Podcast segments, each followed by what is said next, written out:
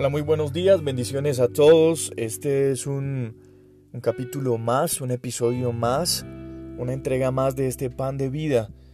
Este pan de vida que nos ha enseñado, que nos ha ayudado, que nos ha conectado tanto con Dios, que nos ha ayudado a mirar dentro de nosotros mismos eh, qué es todo lo que necesitamos, qué es todo lo que Dios ha hecho en nosotros y le agradecemos y que también nos ha ayudado a conectarnos con muchas personas en el mundo.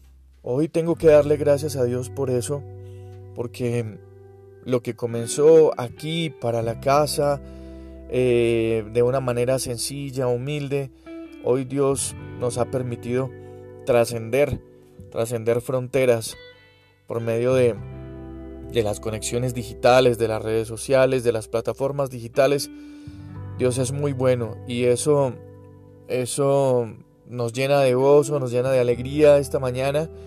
Y también Dios nos ha permitido conectarnos a, otras personas por el corazón generoso y por el, por el corazón dadivoso de, de los que nos escuchan. Hoy tengo que agradecer en este pan de vida esta mañana y hacer una mención especial a la familia Forero especialmente al señor Roberto y a la señora Gloria, que han estado por allí muy pendientes em, de saber cómo, cómo se realiza el pan de vida y estar bendiciéndonos a nosotros con sus aportes. Así es que esta mañana yo doy gracias al Señor por ellos y por cada uno de ustedes.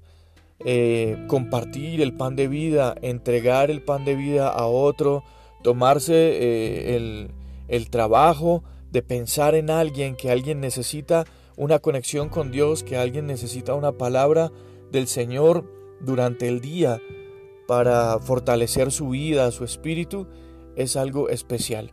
Y me tomo estos minutos para agradecerle al Señor primeramente y a cada uno de ustedes por su, por su disposición, por su ayuda, por entregar el pan de vida a otros y por eh, aportar a este ministerio. Gracias y todas las bendiciones del Señor. Esta mañana nos ocupa una reflexión acerca de la oración. Hemos estado hablando de muchos temas y tratamos de abarcar muchas situaciones en nuestra vida, lo más cotidiano y traerlo a la palabra del Señor para que eso mismo se vuelva en nosotros el alimento. Una situación cotidiana reflejada en la palabra de Dios se vuelven alimento espiritual. Es lo que hacía el Señor Jesús. Y lo hacía de tal manera que en algún momento se acercaron sus discípulos y le dijeron, Jesús, enséñanos a orar. Y, y esta mañana quisiera decirte o preguntarte mejor, ¿tú has aprendido a orar? ¿O le has dicho en algún momento al Señor, enséñame a orar? Porque mm, la oración es algo supremamente poderoso. La oración es algo que es imprescindible, es vital en nuestra vida. No orar sería como decirle a Dios que no lo necesitamos, porque es de la manera que nos comunicamos con Él y que expresamos no solamente las peticiones, también el agradecimiento. No solamente hay oración para expresar peticiones, sino que también hay oración de agradecimiento. Y hay infinidad de, estilos de oración o de modelos de oración. Bíblicamente podemos mirar muchos ejemplos, pero la intercesión es uno de esos aspectos, de uno, uno de esos factores importantísimos en la oración. Interceder. Interceder es ponerse en el lugar del otro. Interceder es clamar de una manera como si el dolor la necesidad, la enfermedad, la escasez de otro fuera la tuya. Y entonces clamar desde la posición del otro se llama interceder. Bíblicamente hemos encontrado y encontramos muchas oraciones intercesoras. Y mm, específicamente hay mujeres que se especializaron en, en ese modelo de oración, en el modelo de oración intercesora. Y esta mañana em, quisiera que reflexionáramos y que meditáramos, que nos preguntáramos, eh, ¿será que yo me he puesto en los zapatos de otro para orar por la necesidad de otro? Estoy seguro que sí.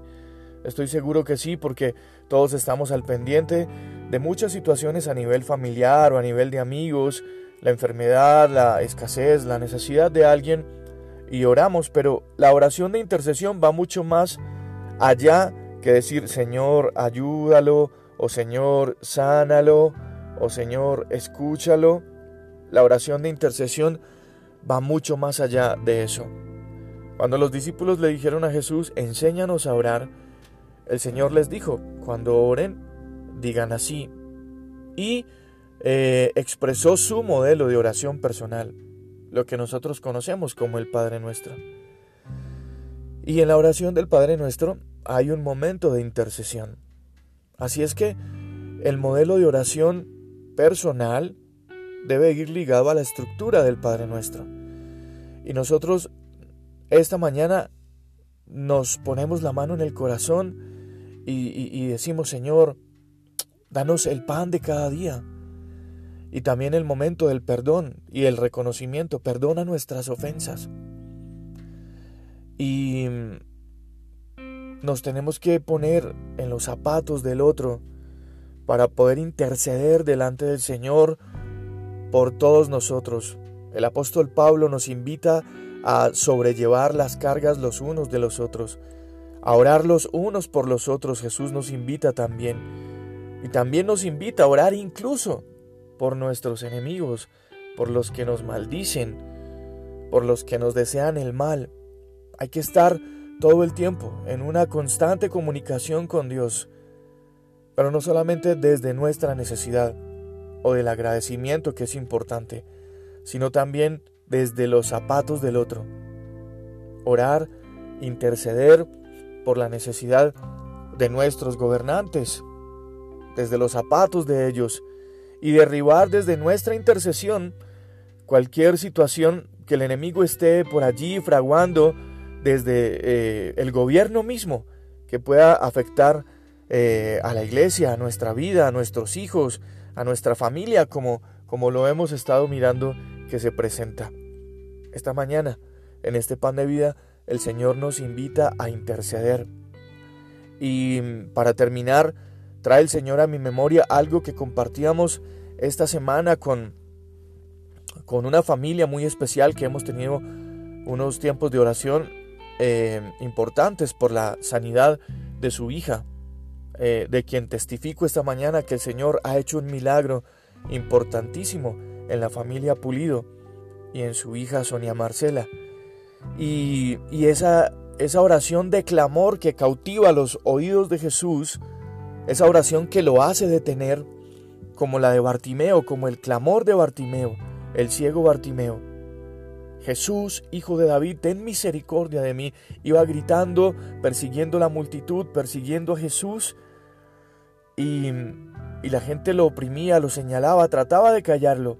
Pero él seguía clamando y clamando. Ten misericordia de mí, Jesús, hasta que hizo detener a Jesús en la marcha, en su ruta, en su camino, lo hizo detener y lo mandó a llamar. Ese clamor tiene que nacer desde nuestro interior, desde la necesidad, desde la inmediatez. Y Jesús va a estar allí para detenerse en la marcha y mandarte a llamar para preguntarte qué quieres que te haga y nosotros poder estar al frente de Él y expresar nuestra situación. La oración intercesora por nosotros mismos, por nuestra casa, por nuestra familia, por los amigos, por los que no conocemos, por los que están cerca, por los que no. Una oración que haga detener el camino de Jesús y haga que esté atento a nuestra necesidad, a nuestro clamor.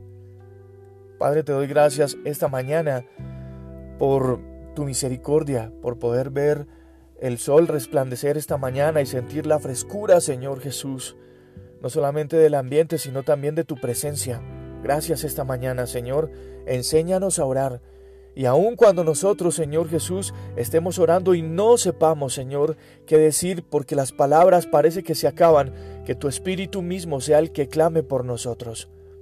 Gracias, Señor Jesús.